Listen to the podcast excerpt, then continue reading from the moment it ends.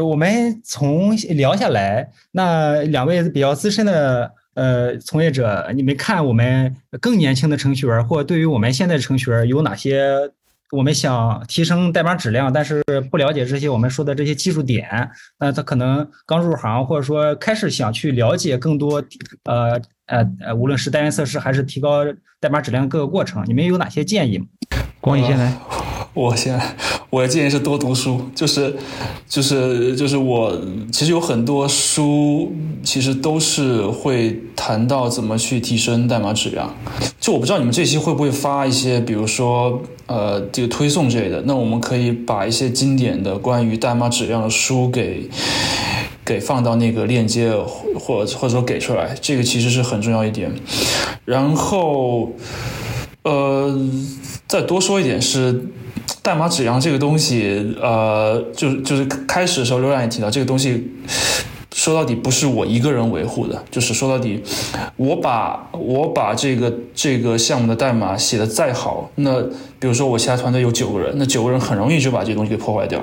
这其实是最大的一个难点，就是怎么在团队内去保证保证代码质量是一个问题。对，那我个人其实个人的话，其实我们有很多渠道，我们可以，去念书真的会真的会会教大家很多，我觉得是足够的。呃，我之所我之前其实我我之前大部分公司其实没有去强调这块，所以我甚至连这些东西其实都都是不知道的。那我觉得大家一旦有了这些渠道了解之后，我觉得通过通过学习就能进步的很快。嗯。呃，从我的角度讲，我觉得现在最大的问题哈是整个软件行业，特别是写代码这个行业里面，大家的认知还是很低的，就是把软件当成一个手工作坊在做。其实我做了这十几年下来，我觉得对于软件行业，我觉得最大的一个认知改变哈，就是我觉得软件行业它其实是一个可以工程化的。什么叫工程化？就是它应该是有一定很严厉的、严格的标准。严格的手册、严格的方法，或者是严格的框架来工作，你才能得到高质量，而不是像以前我一两个人，我去想一个很复杂的算法，然后我通过很短的代码，像以前我们小时候啊，我小时候就是我高中、大学的时候，我就小时候，很多人就是所谓的追求黑客，就是什么呢？我能用。一 KB 的代码加数据能实现出三 D 来，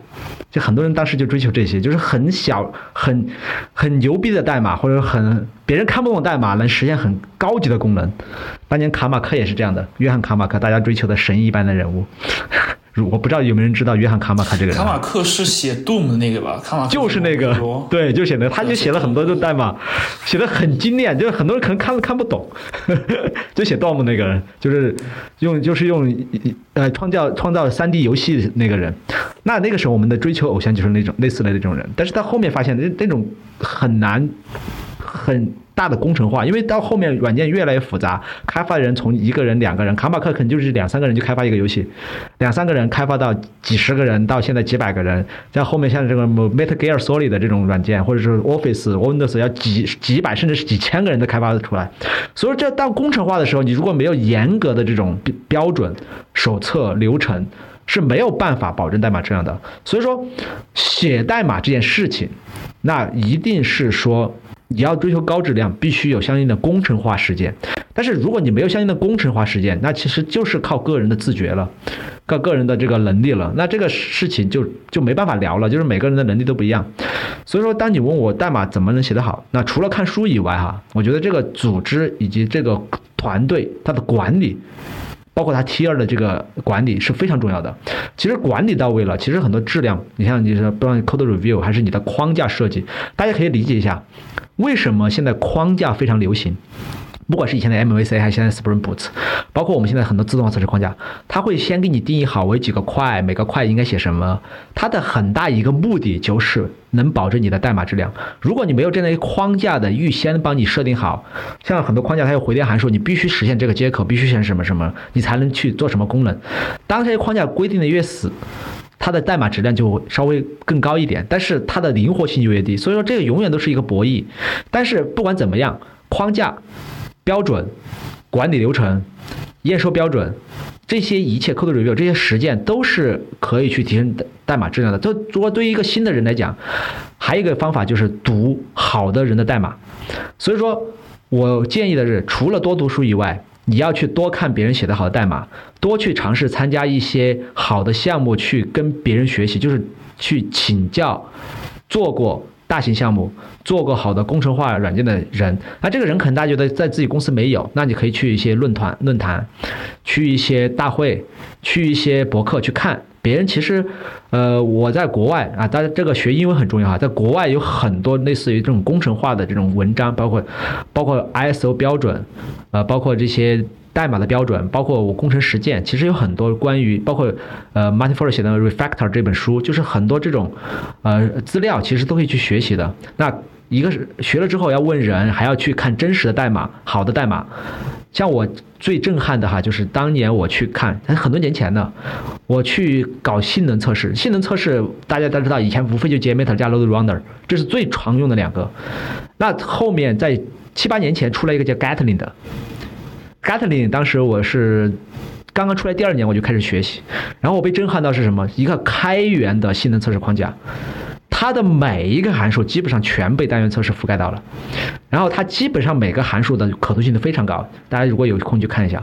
当时我就想，一个开源软件能做到这种程度，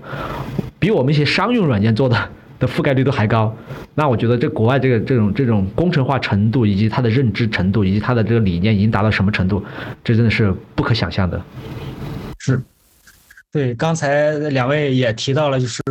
呃，我们就是过来的人的经验，或者说踩坑经验。呃，我们尤其是刘威和小白，在我们上期也提到说，我们在做技术选型、技术方案落地的时候，尤其是刘威那句儿。小白菜，你刚才提到的这些点，我一定会发生。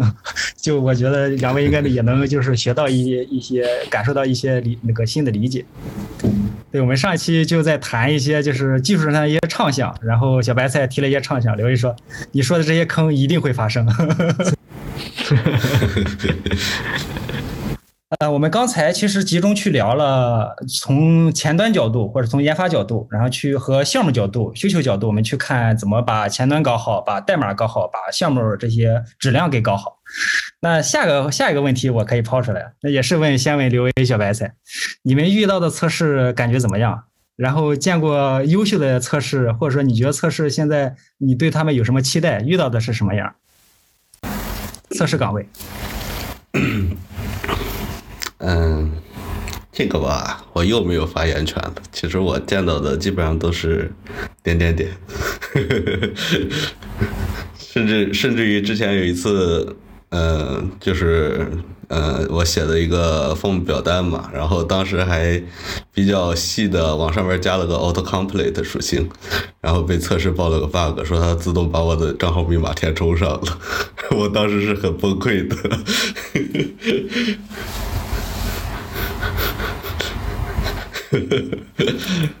哎，啊，好，我这边就就这些。你说的这个 CSDN 上阅读量可高呢，如何干掉？啊，那那我说一下，我最开我可能比你稍微高那么一丁点，就是。最开始我了解到的测试也是点点点工程师，然后后面的话我们就是招有一个测试，它的测试流程就是我稍微了解了一下，就是它测试流程，比如说一个表单的提交，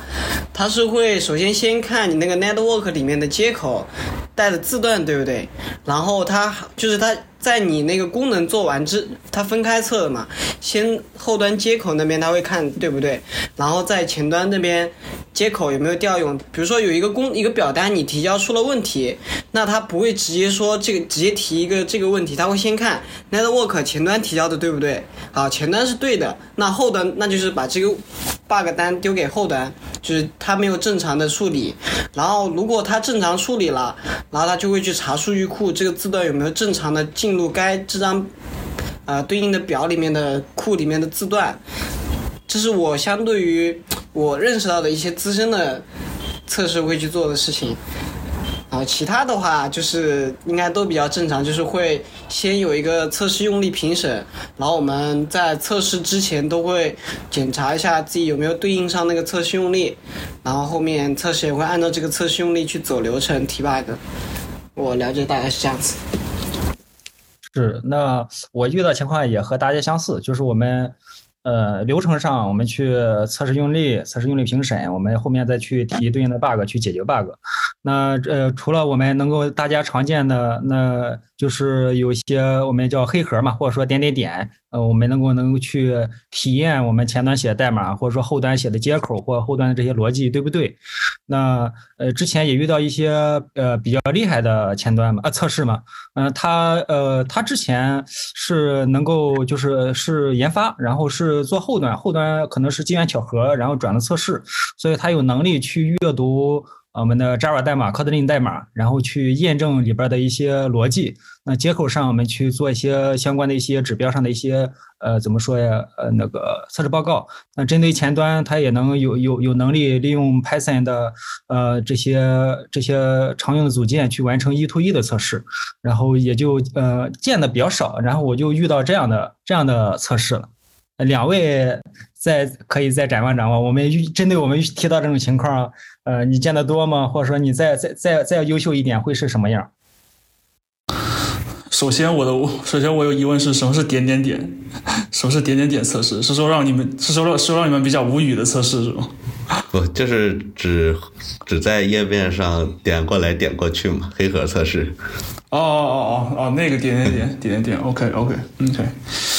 呃，我你你们聊测试，我我我想到一个，想到前年发生一个故事，就我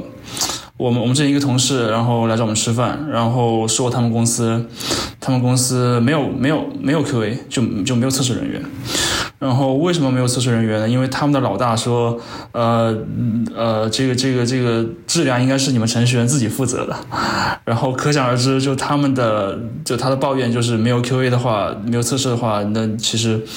啊，最后结果并不是很好，就是公司的那个产品的质量其实并不是很高。但还好，他们其实是做自己的产品，他们不是，他们不是说有有协议给甲方做产品。那我想说的是，其实，其实测试某种意义上，我觉得还是弥补了，比如说开发中开发自己对于，呃，质量保证的一些知识上的不足，就它能够去识别到，识别到一些风险点，它能够很快识别出来，它用它的经验能够去帮助我们，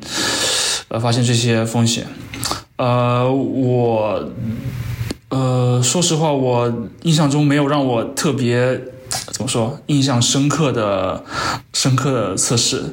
他们更多的就是我会感激的测试，是因为他们可能会，他他们不仅是在业务上会不，他们不仅是在技术上会发现一个问题，他们可能会在业务上去去去去发现一个问题，因为我们的业务会比较复杂，哪怕一个按钮可能会有很多不同情况，所以他所以所以我印象中让我比较印象深刻的测试，他们可能是会呃在知识各个知识层面吧去识别到这些问题，然后还有一点是。如果那些测试其实会自动写写写写自动化测试，写写脚本，然后他们甚至能够把这个测试部署到集成到一些呃呃 C I C D 上面，那我觉得会让我很很很敬佩。对，这个方面我我没有太多发发发，这我觉得这方面我没有太多发言权。嗯，关于我们要合作一次，让你看感受一下。我作为测试，能做 不是高手，就感受一下我们俩，就是十几年，哎，做我是测试差不多十年嘛，做做时间测试会什么样子？我首先说两点哈，呃，第一点就是接着光遇的话，我先说一点，就是大家可以看一下，像现在那的 Windows，大家的所有网上的抱怨，就是 Windows 现在已经。各种问题比以前多很多，这是第一点，就是因为微软把所有的测试干掉了。第二第二点，我想说明的问题是，确实现在很多做自有产品的人干干测试，就是所谓的去测试化，不管是互联网还是这种产品。但是其实大家回想一下，其实做 to B 的，特别做银行啊，做金融啊，或者不做证券啊。做医疗啊，其实很多软件现在测试员是没有被 fire 掉的，或者说没有去测试化的。去测试化更多的是做这种，就是这种做自有产品，就是那种 to public 产品，它的出了问题之后不需要赔什么钱的。就像你说的，不是甲方乙方那种不需要赔什么钱的才会去测试化。如果是甲方乙方，你出了个 bug，你看他会怎么找你问题。那这种情况下，一般测试人员还是在的，特别做银行，基本上测试人员是比比非常大的。我现在遇到的很多银行的测试人员都非常多的。好，这是第一点。第二点就是我描述一下，我不能说是好哈，就是好，但是我描述一下我心目中的测试，以及我能做到什么样的测试，包括我对我带的人要求做测试的人要做什么事情的一个现状。第一，首先我觉得测试人员他必须要参与做测试左移，测试左移里面就是要去参与所谓的业务分析，里面去发现一些业务问题，他要去和 Dev pair 做 kick off。做 TED 的前面的这个验收测试用例的梳理，他要给出一些验收测试用例。他在 kick off 的时候，他要去找到所有的这些业务以及验收测试用例里面不合理的地方，然后去跟 Dev 澄清，然后沟通，要和 Dev 达成一致。因为只有和 Dev 达成一致之后，你最后的这个验收测试或者是你的 test check，你才能更好的保证 Dev 不会出错。不然的话，你和 Dev 本身理解都不一致，或者说你跟 BA 理解不一致，Dev 和 BA 不理解不一致，那。开发过程很容易出问题，所以说在开发之前，一定要保证三方的理解一致，并且要尽可能找到不合理的业务以及不合理的验收测试用例。因为验收测试用例很多时候不是测试员提出来的，很多时候是验收方提出来的。那很多测试验收测试可能是不合理的，那你还要去额外找到一些像刚才关于说的，就测试员可能要跟 Dev 提出哪些地方有 risk，哪些地方有 concern，不管是性能的，不管是安全的，其实在 kickoff 都应该提出来。你所有的质疑，像有些时候我做 K 客户，我会问很多问题，可能一个一张卡的 K 客户少则问两三个，多则问二三十个问题都有可能。因为很多时候在 K 客户的时候，你边去和 Dave 沟通，你会发现很多，就是你如果你做个 Dev 哈，就是你可以思考大概的思考在它的实现时候，可不可能会遗漏哪些场景？这种时候，其实在 KCOV 会提出来，因为很多时候在 KCOV 之前，一些验收测试用例是没有规定到那么细的。啊，所以这个是这是之前，那之后的那开发过程中，其实我们有 shoulder check、test check，就会每天或者是在他做完的时候，我们会要快速去验证。那这个时候要要做 shoulder check，那做 shoulder check 的时候或者 test check 的时候，我们要快速的去验证他所有的这个东西是不是符合需求的。然后当他完成之后，我们还要 QA，还要去做所谓的这种集成测试，在环境上。啊，这个集成测试的，就像刚才说的，我们这个集成测试不仅仅是功能级别的集成测试，还有 API 的集成测试，什么意思呢？就是就是白盒集成测试，什么意思呢？就相当于我前端扣一个 API，这个 API 扣第三个、第二个 API，第二个 API 扣第三个 API，我们 Q V 是需要把这三个服务之间的 API 的通信的东西全部抠出来，就抓包抓出来，去看它的 API 的。传的参数是不是传对的，因为有可能你的前端看是工作的，但是有可能第一个 API 跟第二个 API 传的参数就发生错误了，都有可能的。因为有时候你是发现不了的，特别是有些 API 它不返回参数的 result，它只返回比如说成功 success 二两百，但是它并不会返回你这个业务完成的数据落库是不是落对了，或者说传给第三方之后，三方是不是行为是对的。所以说 API 和 API 之间的契约，API 之间的参数你都是需要关注的，包括最后落数据库落到什么样的数据，我们是数据库也是需要。关心的那当然，这个数据关心有很多种方法，也可以是通过另外一个 API 读数据库，也可以是直接就数据库里面去查啊。然后我们会去写自动化测试。那自动测试基本上最多的自动化测试主要是 API、一 to E、性能还有安全。可能安全是很多人会忽略的，但是在我这儿是需要要求写安全自动化测试的。所谓的安全自动化测试，就像刚的光毅说的那种，是包含在里面，就是说我。这个人他只能访问我的页面，但是我强制的把我的 URL 改成另外一个用户的 ID，或者说我在我的 cache 里面，或者我把直接把 token 里面的某个东西改了，看能不能访问另外一个页面。那这个是很很少在 AC 里面或者验收标准里面提出来，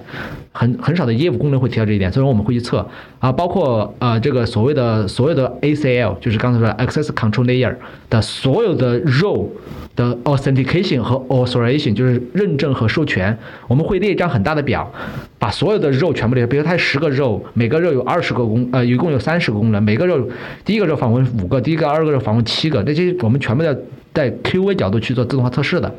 然后，然后包括上面说的什么 snapshot 测试，我们就尽可能做，只不过这个覆盖率有多高，这个是值得商榷的。但是做。这种类型的测试是要尽量去满足做做的，然后我们会去像刚才说的呃，我们要关注 pipeline 的自动化测试的这个这个这个 pipeline 的维护，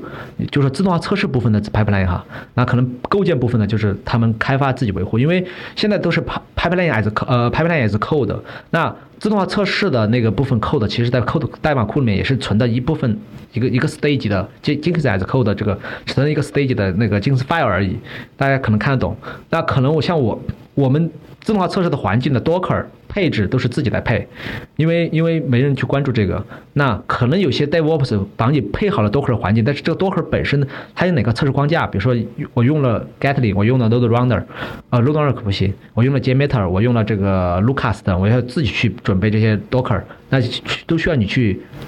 维护的。比如选哪个版本，输入哪些参数，其实 DevOps 是不知道你这个 Docker 需要哪些参数的。那像数据的准备，像我们现在我前前前前一两年正在主推的像 Horfly，啊，都所谓所谓推就是我要跟大家介绍，大家可以用这个。像之前用 Warmwork，两三年前我开始用 Horfly，Horfly 就可以模拟所有的这个 API 的这个呃模拟呃的 dependency 的这个 mock，我们叫 server server 全来性，就是服务虚拟化。那这种东西像 Horfly，那 Dev 也不会帮忙啊。很多时候，呃，如果 David 能帮忙，那就最好；如果不能帮忙，就是 QA 要自己去维护这个 Horfly，然后 Horfly 里面数据的维护，这些都要自己去做。那你要了解 Horfly，你就必须要了解 API 之间所有的交交互，那这些你都需要去了解的，你要去维护这些东西。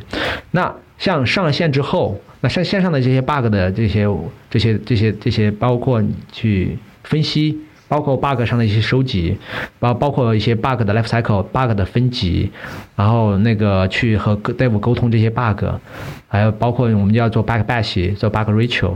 很多这种测试活动我们都会去举行的。所以说，越是大型的项目，那这种活动就越多。那可能小的项目就没有这么多活动，因为小的项目就几个人写代码，可能质量要求不高，可能就没有这么多活动来保证它的质量。但是大型项目基本上，像我像我说的，我现在在做一个。呃，几百人的项目，那两百多人的项目，三百人的项目，它基本上这些活动，你少一样的话，就就会埋掉一定风险。我们做的越多，它的风险系数就越低，啊，基本上就是这个样子。嗯，刘然，可能我们需要解释一下你刚刚说的很多名词，比如说 kick off、sign off、desk check、bug bash、re back ratio 这种东西。嗯，你说我让我解释吗？我就需要解释一下吧。OK，呃，Kiko 5其实就是在呃代码开开发开始写代码之前，所有的 BA、QA 不是所有，就 BA 相相应的这样这这个业务功能或这张卡的 BA、QA 会和这个写这代码的 Dev 一起坐在一起花。十分钟甚至到一个小时，我们一起来梳理这个所有的业务需求，梳理这个怎么实现它的 task。我们梳理完之后，三个人要达成一致，达成一致，Dave 才开始写。因为有可能 BA 说的是这个意思，那开开发就理成另外一个意思了，那 QA 又理成另外一个意思，那这样测试用力测的就不是同样一个功能，可能功能实现成另外样子了。所以说，尽可能要保证在开发写代码之前，要保证三个人对于业务的理解。输出最后输入输出的这种理解要是达成一致，那 desk check 就是说，当开发写完代码，我怎么快速的发现开发是不是真的实现成我们当时达成一致的？如果不快速验证的话，那邓大夫说我我不知道测试环境，科威你去测嘛？那这个时候你科科威花很多长时间测，发现一个快速就可能发现一个问题，这个时候你就要走。Bug bug 呃这种提 bug 流程啊，会找 dev 啊，dev 可能第二天就休假了，或者是怎么样，就是很难找到 dev，甚至有可能你由于这张卡被排到很后面，你可能隔了三五天，甚至一个星期在测，这个时候你都忘了当时达成的细节是啥，或者说你的 dev 可能就自己都忘了写的是啥，很多我相信。我不知道说所有对方，我相信很多 dev 对于一两个星期之后再看自己的代码，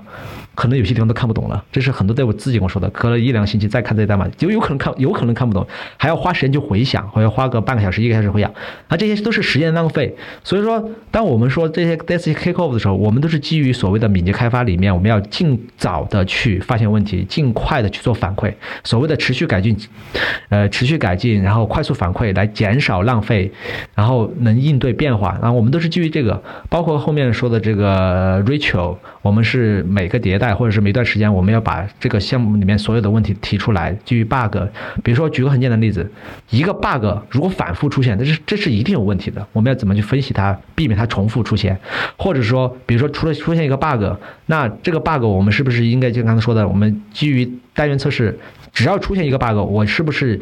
快速发现这个 bug 之后，就应该去想为什么这个 bug 会出现，是不是测试没 cover 住？那这个时候我要快速的告诉 Dave，你应该在在这个 bug 对应的地方就应该加一个测试。如果这个测试早就被 cover 住了，它就不应该出 bug。还有一种情况就是可能开发就理解错了，他加了测试，但是测试本身加错了，实现也错了，所以说最后还是个 bug。所以这种时候就能快速的就发现 bug。那包括 bug batch，那我们可能会引入第三方的人，不不对这个系统不熟悉的人，来快速的从用户角度，就所谓的这个 user testing。像美国现在有很多公司做 user testing，就是基于用户来他的 experience，就他的用户的业，就是怎么讲，用户的感受来进行测试，而不是从技术层层面上来进行测试。所以说，这很多这种活动都是基于不管是敏捷测试，还是这种所谓的快速交付、持续改进的这种方式来实施的。我不知道有没有解释清楚。对，我们在尤其是在我们呃也有类似一个叫呃研发反讲，就是我们研发再去把需求如何理解的做一个做一个和大家做一个宣讲全体的岗位，确保研发是能能理解的，或者说理解的是对的，开发的是对的。那后面的话，我们有测试的用力的评审，那确保我们一块各岗位去共识测试测的是不是我们想要的。那中间我们等随时就去沟通去打断说。你这个理解的不对，那么产品可能或者业务方再去做宣讲，然后再进一步的达成这些共识。嗯，但是我们就把它全部固化到每张卡。我们认为每张卡是最小可控单元的话，我们就把每张卡做好。我们是把它做成一个小小的单元进行工作的。呃，对，刚才也回答了，其实也回答了我们之前提到说，呃，左移啊，或者说去提我们各岗位去如何去推进，甚至也更更更细化去答了，回答了那小团队如何去去去推动这个代码质量，或推动这个项目去做去落实，大型团队大型的项需求如何去消化，其实这些都回答覆盖到了。哎，小白菜刘威，你们对 TDD 了解吗？然后有在尝试吗？呃，一直想尝试来着。之前呃看到过很多次这个概念，但是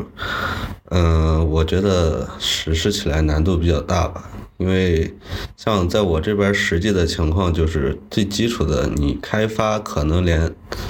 呃单一责任原则都做不好。那么这种情况下，你可能就是它一个函数里边可能去修改多种状态啊，这种，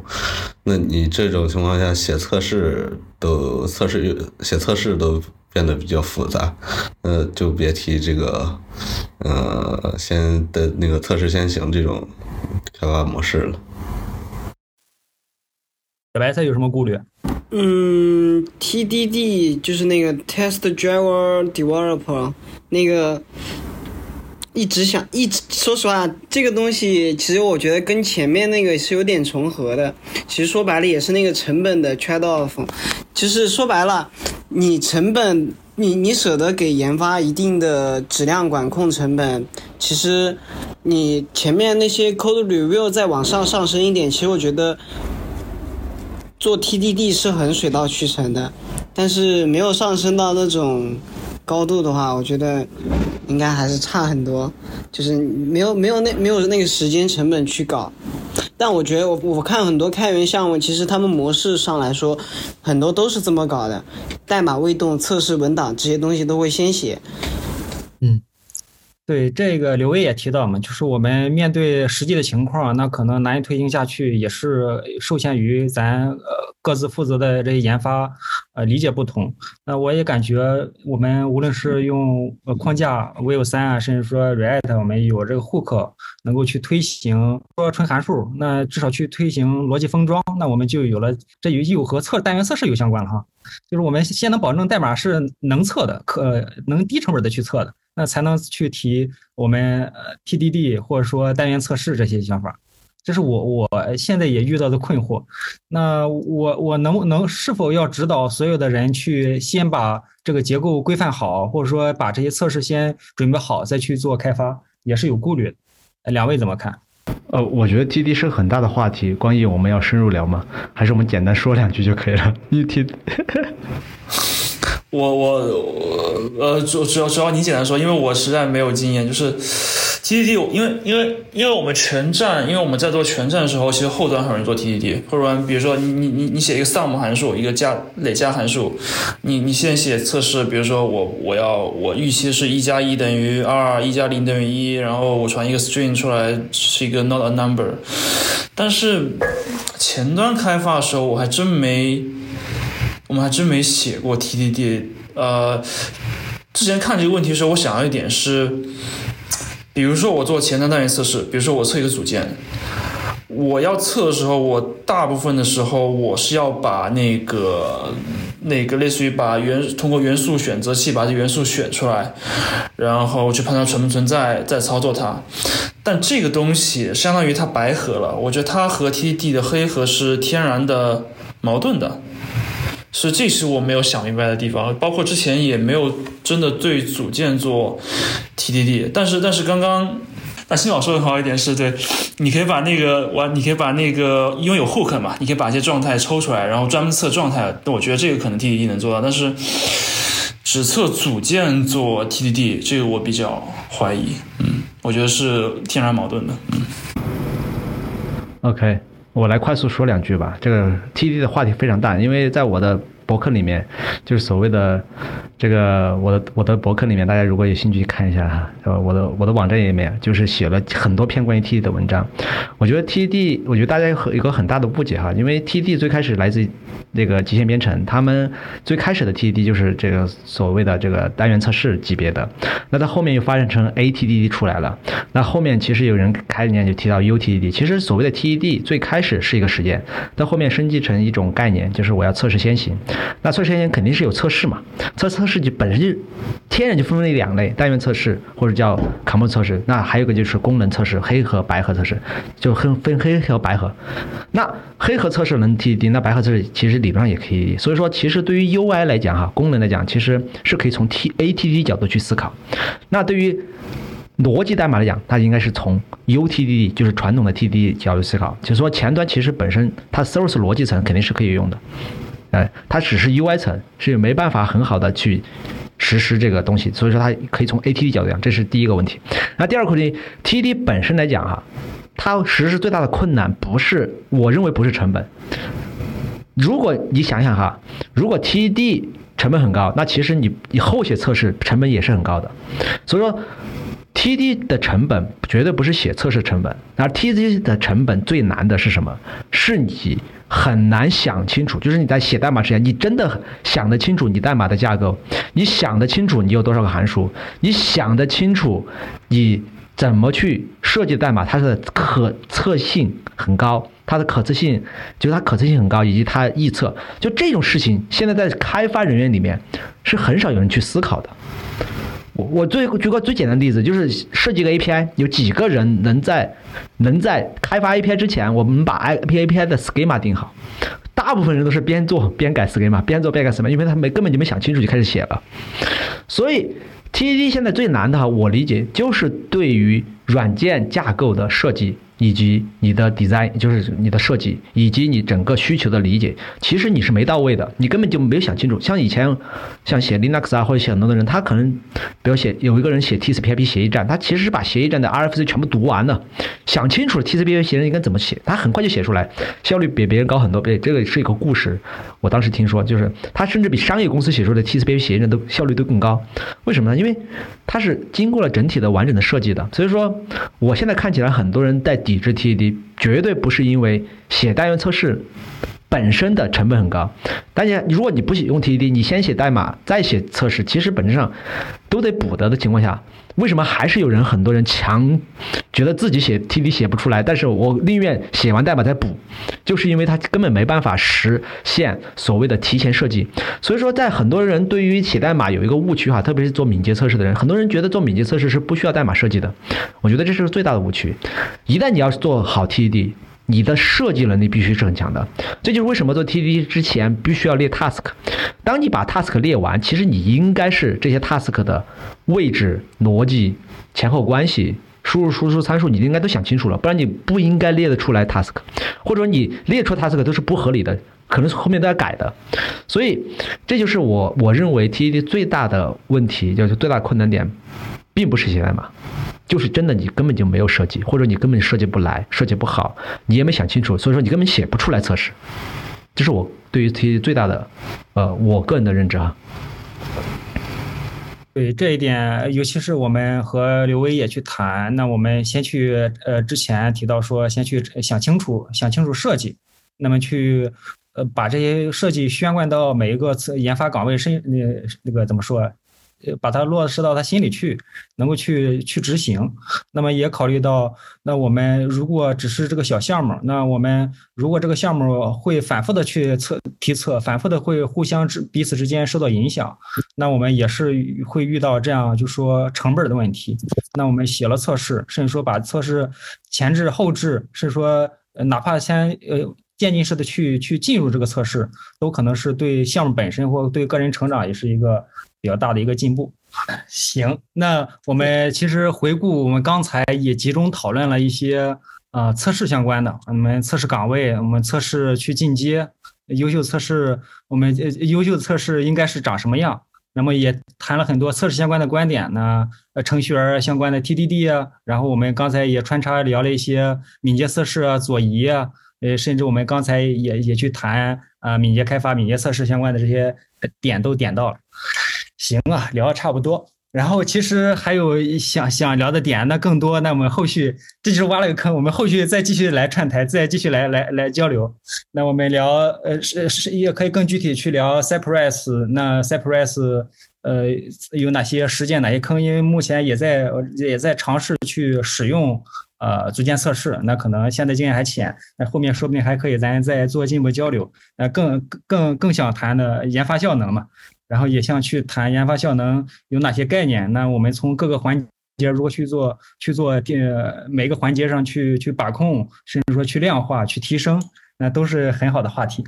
这个今天没也没想到，就是聊聊那么开心，聊聊聊那么久，然后好多话题，这两这几个话题也没有那个做进一步的展开。后后面再邀请刘老师和嗯光宇老师，我们再继续再沟通交流。那我我也发现两位也有一些观点上的一些沟通和交流，也是没应该也是之前也没有没有说这个观念上完全一致对齐的。你们是不同的贝斯蒂吗？对呀，他北京，我成都。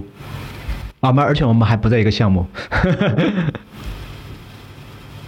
我其实想补充两点，补充两点就是给下一次埋个坑嘛。其实除了 Cypress 最新提的 component 测试，其实我在七八年前我们就用了一个叫 Karma，Facebook 他们提出来的东西，已经在做 component 测试了，就是 UI component 这个叫 Karma 的 runtime，它可以启动浏览器，就跟 Cypress 一样，启动真实的浏览器，把一个组件 load 进去做测试。这是这是我想提的第一点。第二点，Cypress 我用了很久，现在我正在想转向那个 Playwright。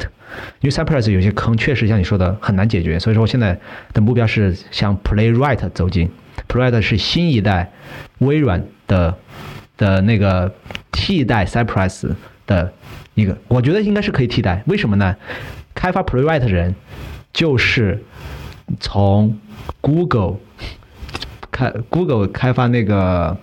哎是 Protractor 还是什么的人跳槽到微软重新开发的那个 Playwright。所以说，现在整个 UI 前端自动化测试框架工具也有很大的发展呢。刚才也聊了好多，然后也没想到聊那那个聊的那么深入，也聊那么广泛，聊到了很多我们想聊的话题，也知道了未来呃未来想进阶的话有哪些可可供参考的观点或可供参考的落地实践的一些最佳实践。行啊，那我们这次就聊差不多。呃，我是心力满满，呃，想进进一步去落实呃 Code Review 的新宝头。我是正在看 Cypress 文档地址的刘威 Frankie。我是准备继续好好把那本《程序员修炼之道》看完的小白菜。我是中年的光一。啊、对，那我就是呃年纪最大的老刘，然后继续在测试岗位上，至少还要奋斗十年的一个测试人员。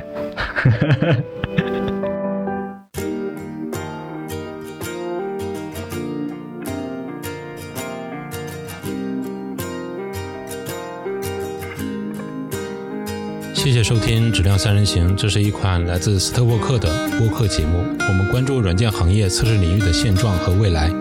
质量和测试人员的职业发展。